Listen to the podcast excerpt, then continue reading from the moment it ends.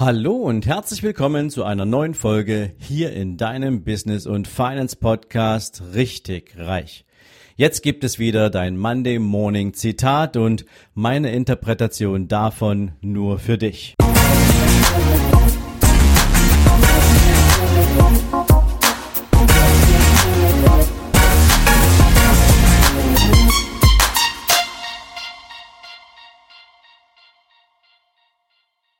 Guten Morgen und herzlich willkommen zu einer neuen Woche und damit zu einem neuen Zitat. Heute gibt es zum Thema Zeit für dich ein Zitat von Lucius Anneus Seneca und der hat einmal gesagt, es ist nicht wenig Zeit, die wir haben, sondern es ist viel Zeit, die wir nicht nutzen. Und als ich dieses Zitat gelesen habe, musste ich an meine Kindheit denken und was seitdem passiert ist und wie sich das Thema Zeit, die ich nutze, auch für mich immer wieder neu entwickelt hat. Und deswegen möchte ich diese Geschichte heute gern mal mit dir teilen und hoffe natürlich, ich kann dir damit den ein oder anderen Impuls geben. Als ich ein kleiner Junge war, ich erinnere mich noch gut daran, da habe ich unglaublich viel gelesen. Ich habe teilweise in den Ferien tagelang bei meinen Großeltern im Bett verbracht und habe Geschichten gelesen. Später dann habe ich mir auch Romane durchgelesen und ich habe wirklich, wirklich viel gelesen als Kind und als Jugendlicher. Das ging sogar so weit, dass ich mich in meiner Ferienzeit, und da muss ich jetzt kurz ausholen, ich bin ja in der ehemaligen DDR groß geworden und da hatten wir acht Wochen Sommerferien. Das ist natürlich eine ultralange Zeit, die du dich ausruhen kannst und immer dann, so eine Woche oder zwei Wochen vor Schulbeginn, durften wir in die Schule gehen und haben uns die Schulbücher für das kommende Schuljahr abholen dürfen. Und ich konnte es kaum erwarten, auch meine Schulbücher durchzuwälzen und zu schauen, was wird denn eigentlich im nächsten Jahr an Stoff vermittelt. Ich war unglaublich neugierig, Wissen aufzusaugen. Und das hat sich bis in die heutige Zeit auch bewahrt und ich lese heute noch wahnsinnig gern. Aber in der Zwischenzeit ist natürlich in Bezug auf meine Zeit, die ich dafür habe, einiges passiert. Denn als ich meine Ausbildung anfing und als ich dann in den Job kam, da habe ich natürlich viel damit zu tun gehabt, meinen Job auszuüben und lesen war jetzt nicht mehr so das, was ich tagsüber gerne getan habe, beziehungsweise wo ich Zeit dafür hatte. Und es verschob sich praktisch immer so ein bisschen auf den Abend.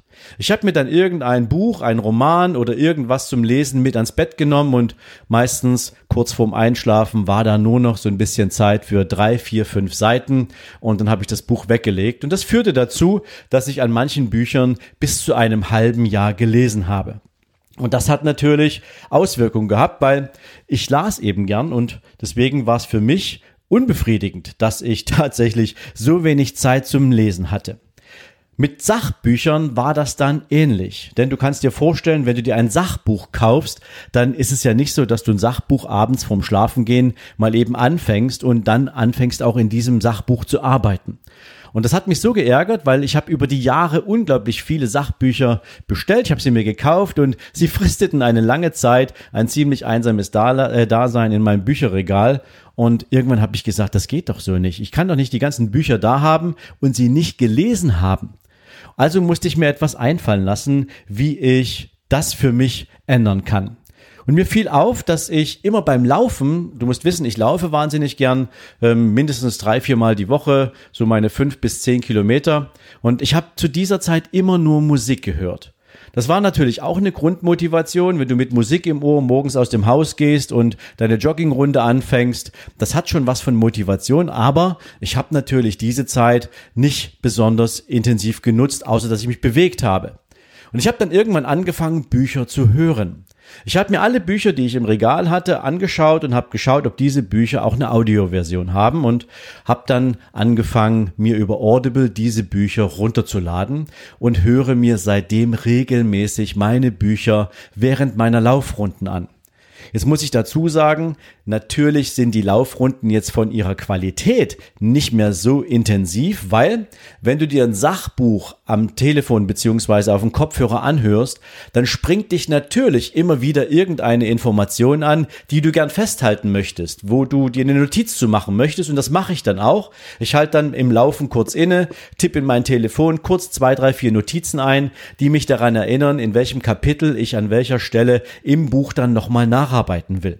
Das heißt, ich nutze meine Laufzeiten und höre mir regelmäßig Sachbücher an, die mich weiterbringen können und arbeite diese Bücher dann entsprechend im Buch selber physisch nach. Das geht sogar so weit, dass ich mir manchmal an einem Wochenende die Zeit nehme und einen sehr langen Spaziergang mache. Teilweise drei, vier Stunden gehe ich spazieren und höre mir in dieser Zeit ein, ein Hörbuch an, ein Sachbuch an und das ist natürlich wesentlich entspannter, wenn du dir dann dazu Notizen machen willst.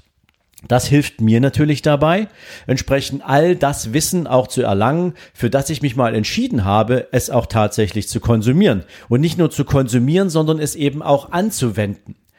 Mittlerweile hat es sich so herauskristallisiert, dass ich jede Woche ein komplettes Buch höre und mit diesem kompletten Buch dann auch entsprechend arbeiten kann. Und somit nutze ich meine Zeit zum Bücherhören natürlich extrem effizient und habe damit auch für mich diese Zeit, die ich sowieso investiere in meine physische Bewegung, auch noch auf eine andere Weise gut und sinnvoll genutzt. Das ist aber nur ein Beispiel. Wenn du Konsument, wenn du Inhalte konsumieren willst, wenn du Wissen konsumieren willst. Was anderes ist es natürlich auch mit privaten Zeitfenstern. Wie oft denken wir, dass wir für unsere Freizeitgestaltung, für unsere Hobbys aufgrund unseres Stresslevels relativ wenig Zeit haben. Und ich erinnere mich hier auch an verschiedene Begebenheiten, als ich noch in der Bank unterwegs war, dass ich manchmal das Gefühl hatte, ich bin zwar im Office und mein Unternehmen erwartet auch, dass ich im Office bin, aber viele Aufgaben, die ich zu diesem Zeitpunkt auf dem Tisch hatte, hatte ich in einer sehr schnellen Zeit auch bearbeitet, habe Resultate abgeliefert und manchmal hatte ich den Eindruck, ich bin einfach nur da. Aber weil natürlich in meiner Aufgabe als Sales Manager beziehungsweise später dann als Vertriebsdirektor natürlich auch Anwesenheit, Vorbildwirkung ein, eine bestimmte Erfordernis war, war ich halt im Büro aber teilweise echt unproduktiv. Und das hat mich wirklich frustriert, weil natürlich, wenn du eine 60-Stunden-Woche hast, geht davon auch viel private Zeit verloren. Und zu diesem Zeitpunkt, als mich das wirklich so gewurmt hat, dass meine Zeit so ineffizient genutzt werden konnte, dass ich sie so ineffizient nutzen konnte, habe ich die Entscheidung getroffen und habe meinen damaligen Chef angesprochen und habe gesagt, lieber Chef, du kriegst von mir immer Resultate geliefert. Alles, was du von mir haben willst, bekommst du und du bekommst es schneller und früher, als du es dir vorgestellt hast. Deswegen meine Bitte an dich, rechne mich doch bitte nicht nach der Anwesenheitszeit in meinem Büro ab, sondern nach den Resultaten, die ich dir bringe und ähm, lass mich das so organisieren, dass du bekommst, was du willst und dass ich mir aber meine Zeit auch ein bisschen anders einteilen kann. Zu diesem Zeitpunkt habe ich mir auch noch das Buch gekauft von Tim Ferriss, die Vier-Stunden-Woche weil ich einfach lernen wollte, wie ich meine Zeit besser gestalten kann, wie ich sie für mich sinnvoller strukturieren und nutzen kann. Und es ist mir damals tatsächlich gelungen, dass ich von einer 60-Stunden-Woche, die mich regelmäßig, ich darf auch mal sagen, fast aufgefressen hat, hinkam zu einer 25-Stunden-Woche. Das war eine spannende Erkenntnis, weil ich plötzlich so viel mehr Zeit hatte, dass zwei Dinge passiert sind. Erstens, ich war so daran gewöhnt, dass ich keine Zeit habe, dass ich gar nicht so richtig wusste, was ich mit diesen 35 Stunden, die ich plötzlich mehr zur Verfügung hatte, für mich, für meine Weiterbildung, für meine Familie, dass ich gar nicht so richtig wusste, wie ich diese Zeit angehen sollte. Zweitens, eine Zeit lang hatte ich praktisch sogar ein schlechtes Gewissen, dass ich so viel Zeit hatte. Und es hat wirklich eine Weile gedauert, bis ich mir die Erlaubnis gegeben habe, meine Zeit nun endlich wieder so zu nutzen, wie es mir in meinem Leben auch passt und wie ich meine Zeit auch gern verwenden möchte. Darauf habe ich schließlich hingearbeitet. Das war die Intention hinter all diesen ganzen ja, Verhandlungen mit meinem Chef, aber eben auch in der Anwendung der Erkenntnisse aus dem Buch Die Vier-Stunden-Woche. Und das hat dazu geführt, dass ich mich am Ende des Tages wesentlich mehr um die Dinge kümmern konnte, die mir wichtig waren. Und ich habe natürlich auch die Gelegenheit genutzt, auszuprobieren, wie mein Umfeld auf mich reagiert. Also in dem Fall beispielsweise mein Chef. Und das ist heute genauso. Heute nutze ich die Gelegenheiten nicht unbedingt acht Stunden am Stück arbeiten zu müssen, weil das irgendwann irgendwer mal festgelegt hat, dass die Arbeit eines Menschen an acht Stunden am Tag zu verrichten wäre, sondern ich schaffe mir meine Zeitfenster. Ich schaffe mir meine zeitlichen Oasen. Ich nutze meine Zeit effizient und sinnvoll und mache eben beispielsweise wie beim Thema Laufen gehen und Joggen gehen eben meine Zeit auch zum Freund und nutze die Gelegenheit, um mich weiterzubilden. Das möchte ich dir mit dieser Folge heute gern mal mitgeben. Es ist nicht so, dass wir nicht genügend Zeit haben. Es ist tatsächlich so, dass wir unsere Zeit häufig nur ineffizient nutzen.